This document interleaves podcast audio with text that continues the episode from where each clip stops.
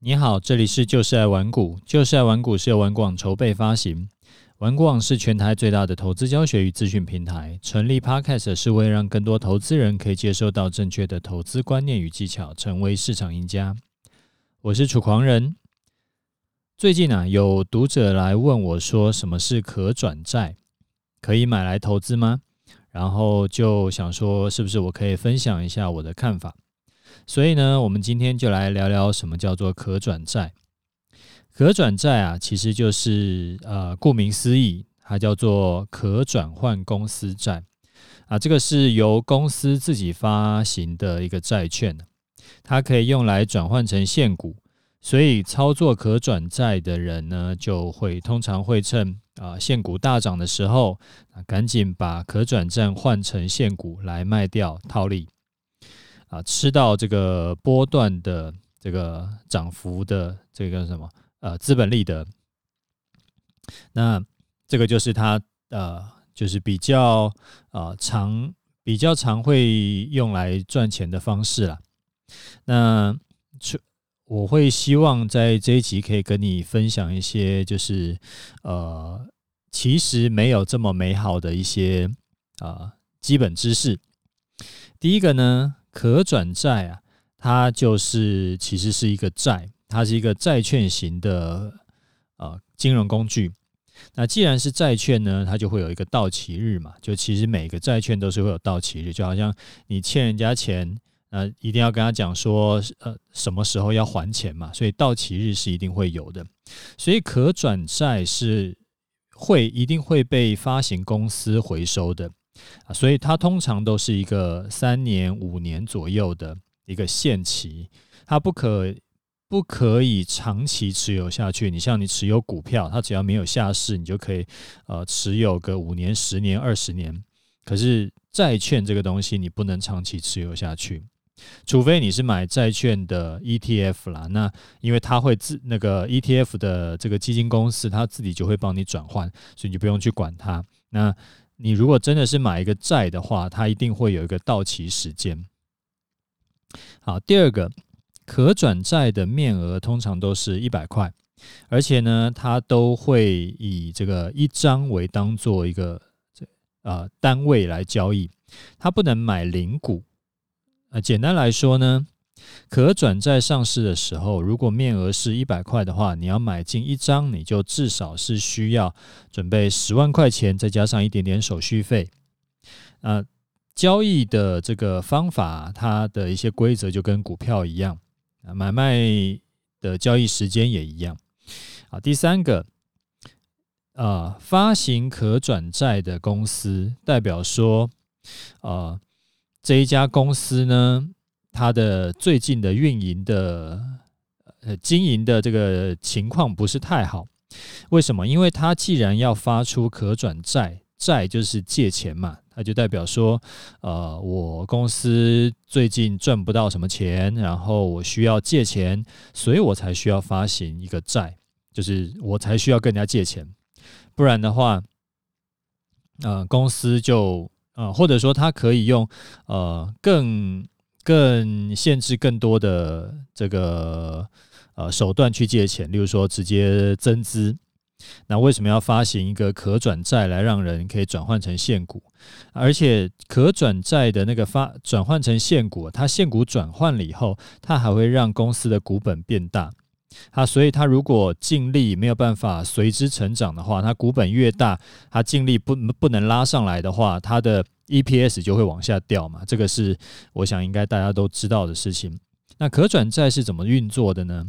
啊，举一个呃实际的例子好了，就是说你你现在买了一张可转债，它现在价格是一百五十块好了，那你就需要准备十五万，再加上一点手续费嘛。啊，还记得刚刚讲说可转债的面额是一百块，对不对？所以这个时候你就要查一下转换价格。可转债可以换到多少现股，就要看这个转换价格。可转换，哎，可转债的转换价格呢，就是是什么意思嘞？就是说，在未来的一定期间内啊，将可转债转换成普通股的每股价格。今天会有很多这种就是可转债、可转换价格什么什么的，然后我自己要很小心的讲，要不然会一不小心就吃螺丝。好，我们假设转换价格是五十块好了，那面额一百块呢，去除以转换价格五十块，就是等于二嘛。那那个二就是代表两张现股的意思啊。再回头整理一下目前的条件哈，你花了十五万去买了一张可转债，它可以转换成两张现股。那如果现在的现股的报价是一百块好了，那等于一张的市价市值就是十万块嘛。那可转债如果这个时候启动了它的转换机制，它就能够换到两张现股。那也就是说，它两张现股就是市值就是二十万，所以你在这一次的这个投资的这个可转债的过程中啊，你花了十五万的成本，你买进一张可转债，但是呢，你转换现股的市值是二十万，所以说这时候你把股票卖掉，你就可以拿回二十万，那二十万去扣掉你的成本十五万，你就赚了五万块的资本利得。那所以呢，这个通常是大户在在玩的一个手法，他会把股票炒高了以后，然后去转换可转债，然后在高点附近呢，把自己买的现股跟转换后的现股一次卖光，那就可以从从中套利，然后赚取比较大的价差。但是，呃，我必须要提醒你这些。呃，操作可转债的一些风险，因为投资工具不可能说有哪一个叫做完美的投资工具，它不会只有好的一面。例如说，可转债就有不少的限制要注意。第一个就是成交量的成交量的问题，因为可转债啊，它不能用零股买卖，它只能用整张买卖，而且市场大户买进可转债之后呢，它通常不会一直在买买卖买卖这样子，所以说它的成交量通常都比较低啊，成交量低就有卖不出去的风险。我之前有跟你分享过的观念，操作任何金融商品，成交量的重要性都是大于预期获利的重要性。你买了没有量的股票啊，就算是账面上获利很大，但是完全出不掉，那就没有意义。好，再来是取得成本，可转债的价格其实是跟着现股的行情走的，它并不是一直维持在面额一百块。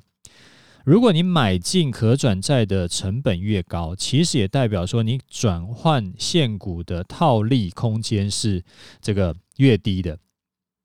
那那个那些大户呢，他。几乎全部都是在一开始募资的时候就买进，他甚至可能买的价格是低于一百块的，所以大户他有一个他的成本低嘛，所以他的优势就很大。他就算不转换，他等着被这个发行公司回收，它可能也是赚的。但是散户就相对很弱势，而且。转换价格呢，也有可能会随着现股的报价在调整，它并不是永远都可以换到固定的那个、那个、那个量。那接着就是持有风险，它是有风险的东西。通常可转债啊，就是我刚刚有讲嘛，就是它发行公司的经营情况没有这么好的情的时候啊，它才会发行可转债。啊，讲更直接一点，就是他可能是缺钱的时候才会发，那也代表说他公司的体质可能有一点问题，当然就可能发生那种就是倒霉的话，碰到那种违约买不回来的风险。那还有一种风险就是说，呃，股价可能短期上涨太多，那公司能以面额买回，那这通常是可转债发行的条件之一。如果你买进成本是一百五。结果公遇到公司要用面额一百回收，你不就窘爆了？那等于说就是就是莫名其妙，然后就哎还赔钱啊！如果被转被迫转换成现股，其实呃这个股价可能就套牢，那也没有比较好。而且现股套牢呢，它还没有到期日，所以除非你要卖出，不然的话没有人会跟你收股票。所以最后我们快速总结一下。可转债呢，就是一个成交量很低的债券，它可以转换成现股套利，可以放大这个做多的杠杆。但是要注意，可转债会随着现股报价，然后它的价格也会浮动。如果现股下跌，可转债也会跟着下跌，一样会套牢。所以风险来看，是它还是有风险的东西。那我自己是没有在做这个东西，因为成交量太小了。我基本上是不碰成交量太小的商品，所以严格说起来呢，这种模式啊，只适合特定人群可以赚到钱。对绝大多数的散户来说，这个没有什么好研究的，就没有意义嘛。就是你很难赚到钱，很难赚到钱的东西，你就不用花你的心思去去研究这个那个。那今天呢，纯粹是因为有听众在问，所以说我就讲一下。不过我不是这方面的专家，我也是请同事帮忙找资料，然后我自己在上网研究以后，把研究的心得分享给你而已。好，那题外话，刚刚录节目录一录，突然想到说，我过去时常会收到有读者跟我说啊，他最近因为控制不住自己。那结果呢？做股票或者做期货赔了一大笔钱，重伤，然后就跟我忏悔说，他应该要能够克服心魔，就不会有后面这些事情了。那呃，我通常都会劝他去花一点时间，多听几次我的节目。为什么？因为我的节目有一部分的内容啊，都是在分享说，你可以如何去建立一些好的投资机制。就直接可以绕开需要你跟心魔硬碰硬的情况。举个例子，很多人呢，他可能停损砍不下手，啊，为什么会砍不下手？因为他都是压单只股票或者是期货，然后下太大，太贪心。那结果遇到那种行情不如预期，突然一下账上亏损冲到两这个二三十趴以上，他就砍不下手了。因为实现亏损是反人性的，他宁可再凹一下，赌一把之后会涨回来。那这个东西，这个心态啊，在一百八十四集讲行为经济学的时候有讲到，这个是人性。那我时时常在节目里面讲的，你可以配置多个商品，多种商品，然后做股票呢，最好也是同时买五档以上，这样子就算行情不如预期，你赔的也是小钱而已。你看哦，当你用这种配置啊，你要赔一笔大钱，基本上是很难很难做到，就是基本上不可能了。所以也就不用硬是逼自己要去克服人性，因为人性哪有这么好克服的？它叫人性嘛，就代表说这个东西是写在基因里面的。你要反人性是非常难的事情。我觉得我自己的节目啊，其中之一的价值就在。这种地方，就有的时候，投资人是根本不知道有这个方法，他以为说只能跟这个人性去直球对决，但是其实有很多种方法可以处理掉，可以达到相同甚至是更好的效果。那你如果说觉得我的节目呃有收获呢，我会。呃，希望你可以多分享给你的亲朋好友，然后也麻烦来我五的节目给点五星，给个五星，留下心得感想给我。好，那我们来听一下，来看一下听众的回馈哈。呃，这位听众他说：“楚丹您好，啊、呃，听到您说要讲给。”这个小孩的投资观念的这几集里面有提到说要做有累积的事情，还有要增加现金流，这部分非常有感。家里是从事餐饮业，但是这两年只能勉强打平，也没有存到钱，有时候一整年下来还亏，因为家人的意见跟部分原因必须要撑下去。那现在呢，只能靠靠着外送来赚我的生活费。但是我知道这绝非长久之计，也没有累积性。庆幸的是自己没有烟酒赌毒嫖，呃，槟榔、手游、氪金的习惯，手边也还有一年左右的生活费。那投资上呢，是以呃 VTI 为主。想要请教楚大，现在我是三十三岁，主要的工作经验是啊，领班服务生为主，在增加现金流方面，有没有除了买房收租这部分以外的做法？因为门槛真的有点偏高。我自己是考虑过当 YouTuber，但是以概率性思维判断，大红大紫接业配先别说，想要靠影片每个月稳定收入四万块以上的现金流就很困难，或者是要再兼一份工作呢？但这样又陷入了老鼠赛跑的无限循环。想要请教楚大开示，有一份工作，但是呃没有呃被动收入，也没有贷款的情况下，要如何增加自己的现金流呢？想要找第二份正职工作，但是又担心让自己会让自己忙到没时间休息和思考。跑外送虽然说自由，但是也不是长久之计。想要麻烦楚大给茫然的维大叔一点方向，感谢您，祝阖家平安、幸福、健康。P.S. 虽然说安卓仔我无法在 Apple 留五星好评，只能不停的听 Google Podcast 给予支持，但是五楚大的 Podcast 值得五星啊。然后他说啊，家不是拿来讲道理的这句话，整个让我醍醐灌顶，茅塞顿开。好，呃，谢谢你的五星哈，从你的回复里面可以感受到你的这个有点。呃，无助、无奈，跟就是不知道该怎么办。呃，我分享一下，如果我是你的话，我会怎么做？呃，第一个，第一步啊，我需要先知道，建立被动现金流管道，它不会是一个一天就可以建好的东西。建好到完全可以 cover 你的生活费，需要花一点时间。花一段时间，不是一点时间。现金流管道呢，它是一点一点建立的，然后花时间建立多个管道。一个管道可能一个月只能帮你带来几千块的这个现金流收入，但是没有人规定你只能做一个管道，也没有人规定说你一次就要做，呃，可以带来四万块的这个现金流管道。你可以一个。现金流几千块，然后慢慢建立第二个、第三个，然后搞定五个、六个以后，可能每个月就可以帮你带来两三万的收入。那这个时候，你的收入呢，就已经比原本增加五六成以上了。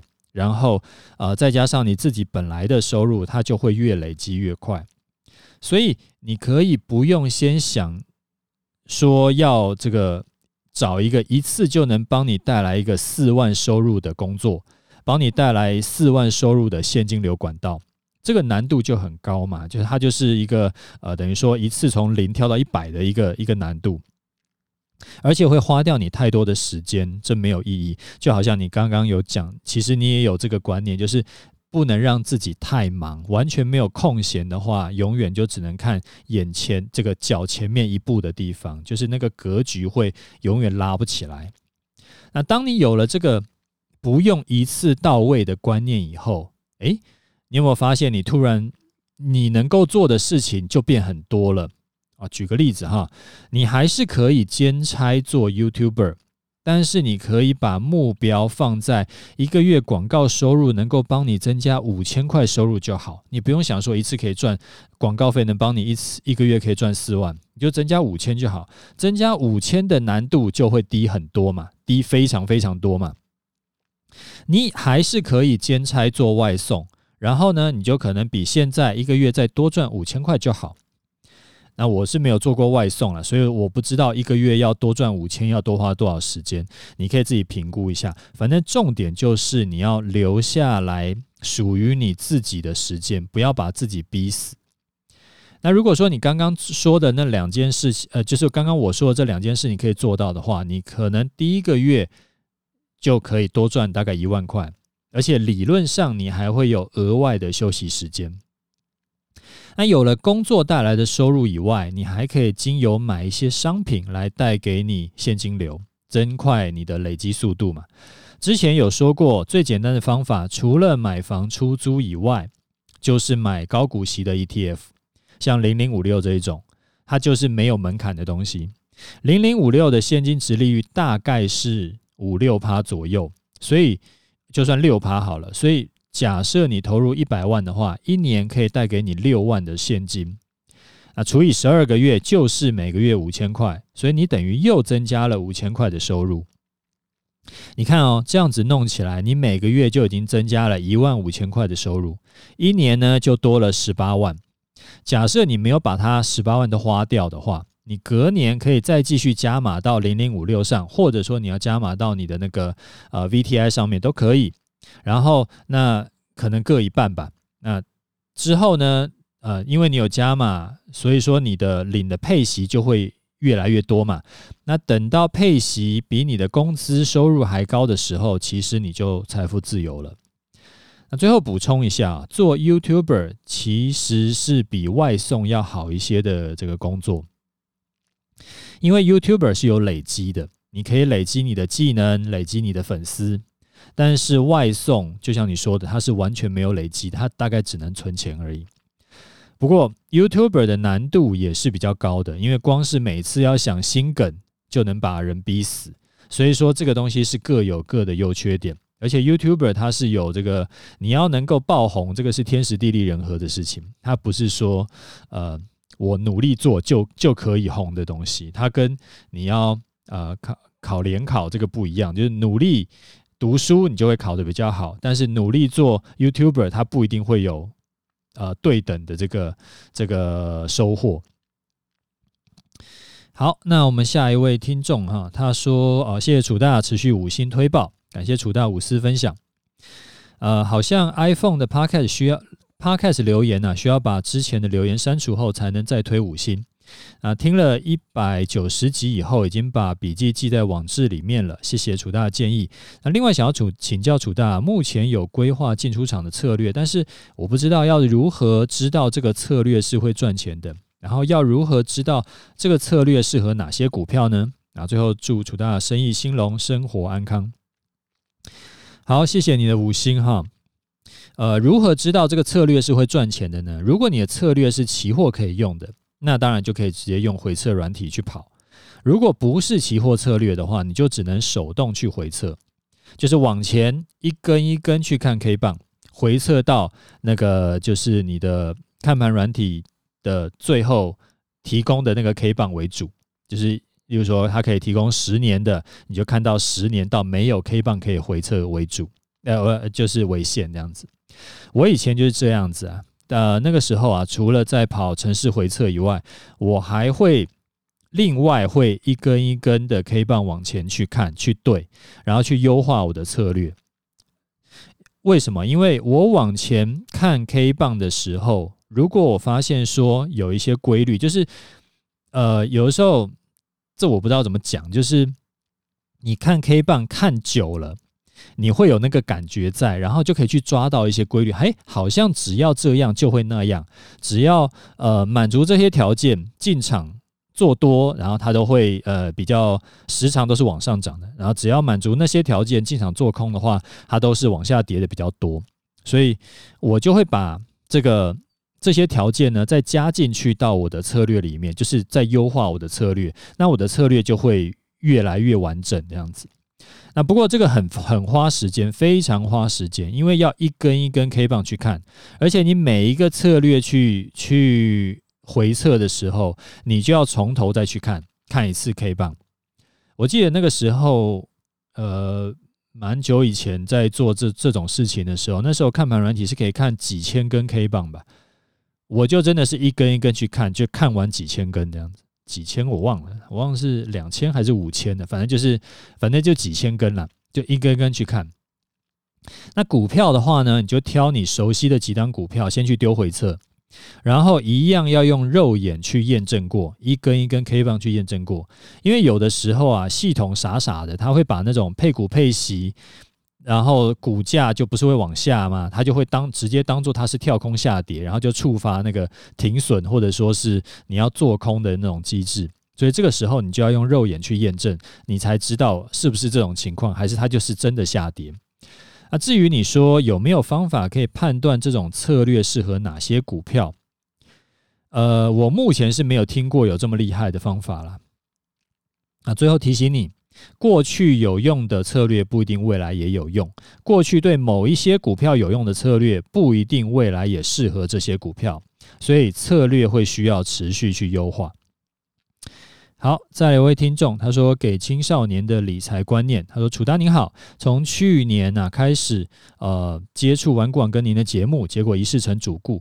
去年也加入了东尼老师开的社团，那开始认真学习正确的投资观念与技巧，呃，对对，投资观念与心态。呃，最近两集分享的投资观念浅显易懂，除了投资外，也很适合用在人生上面。所以我在利用接送儿子的时候，在车上一起播放给他们听。括号一位国七生，另一位和你家哥哥一样都是会考生。两个儿子呢也听得津津有味，所以特地留言来谢谢楚大。这个就像在他们脑子里面播了一个投资观念的种子，不知道这颗种子未来能不能成长茁壮到一棵大树，能为他们啊、遮风避雨，衣食无忧。但是可以确定的是，或许能够让他们有机会可以及早开始投资，让时间成为他们投资获利上的好朋友。或者是起码可以避免满脑子只想着 all in 赌一把，然后成为早早发毕业文的年轻股民。希望这个优质好节目要继续坚持下去。好哈，收到你的回馈，我觉得非常棒。尤其是你儿子跟我家哥哥的这个年纪一样，我更是有一种这个任重而道远的责任感呢。那你儿子呢？我猜啦，他未来一定会很感谢你有提早让他们接触正确的投资观念，有不只是从我这边学到，因为据我所知，东尼团长那边也有很多的观念是非常棒的。那我想你应该有发现，那我们两个讲的东西有很多观念都是类似或者是相通的。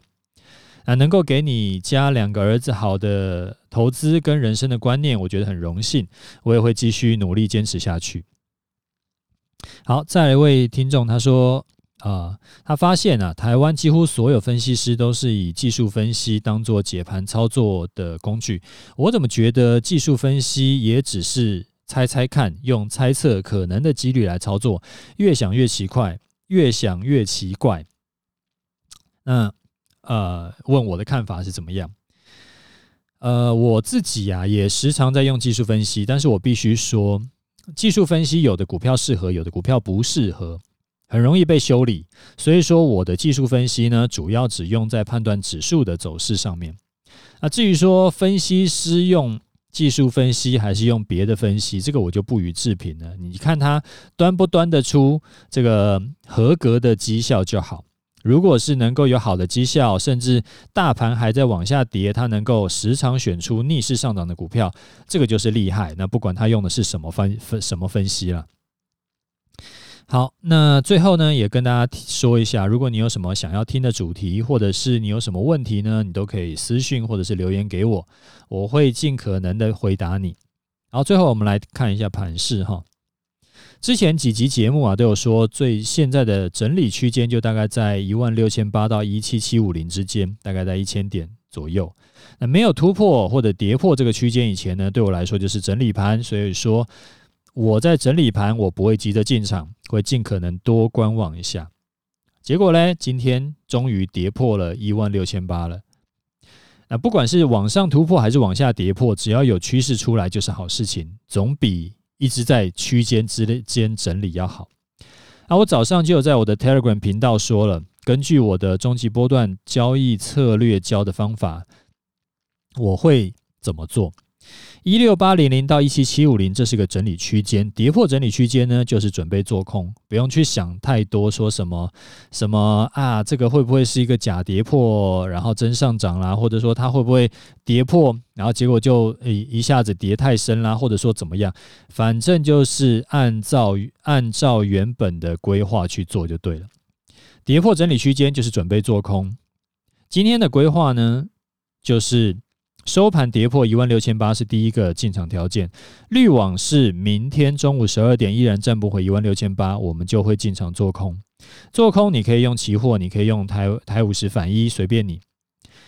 呃，停损呢，我会用，我会设在一万六千八，但是我必须要提醒你一下，因为今天的收盘是一六六二零，距离一万六千八有一点距离了。如果明天还继续暴跌的话，距离停损点一万六千八会有一点远哦。所以，如果你是用期货做的，你自己就要评估一下。如果这一笔空下去啊，结果倒霉，后来反弹被你你被洗掉停损，你会赔多少钱？就最差的情况，你会赔多少钱？你是不是能够承受？如果你觉得这样子真的是你，你要你真的要去算哦。如果真的这样洗你一下，你被洗停损了，那这一笔你会赔多少？这个钱是不是你可以承受的？如果你觉得这个钱真的太大的话，你的杠杆就要调低一点。比如你原本是做呃随便讲，例如说一口大台或两口大台，你可能就把它改成一口小台或两口小台，就是因为。呃，就是怎么说呢？因为每个人对每个人来说，你的投入本金跟你的适合的杠杆其实都不一样。所以说，呃，你要在进场前先把最差的情况，就是先试跑一下，因为你不知道是不是真的会发生那种最差的情况。然后最差的情况真的发生的话，你能不能就是很淡定的该怎么样怎么样做？就好像我刚刚有讲。如果说那个最差的情况真的发生了，结果你的杠杆开太高，那发生那种你可能一下子吃掉你本金的百分之二十，哇，这个很多人是受不了的。就是受不了的意思是说，他停损砍不下手啊，停损砍不下手，可能从那个就是亏百分之二十变成亏百分之四五十，那他可能整个就是就差不多要要被抬出去了。所以这个要自己小心，你自己要去算一下。我的情况跟你的情况一定不会一样，所以说我只能跟你讲我会怎么操作，但是你要根据你自己的情况去微调哈。就是我适合的杠杆跟你适合的杠杆，跟我投入在呃做波段交易里面的的这个手法，跟你的手法完全。就是很有可能是不一样的，所以自己一定非常要小心啊，尽量不要让自己单笔亏损超过本金的两三趴以上。这个我之前有讲过，呃，很多次啦，就是永远不要让自己重伤，不要让自己有重伤的机会，好不好？这个要，呃，我真的很怕会害到人，所以说，所以说会一直跟你啰嗦这件事情，你自己一定要小心，一定要去算过哦。你不要说啊，这个楚大下了空单，我们就要下，我就要下空单。然后，那既然楚大下空单的话，我就 all in 了。那结果你没发现说，楚大也不是每次都赚钱的，有的时候我也会被扫停损。我上一次就被扫停损了。所以说，但是扫停损这这件事情对我来说不会很痛，就是我对我来说，我本金只是亏一点点而已。那。你自己要小心哈，你这个你 all in 的话，这个弄下去就会，反正就是要小心啦。那你应该知道我要讲什么。好，那我们今天节目就先讲到这里。如果你觉得我节目对你有帮助，就推荐介绍给你身边朋友，我想也会对他们有帮助的。OK，就这样，拜拜。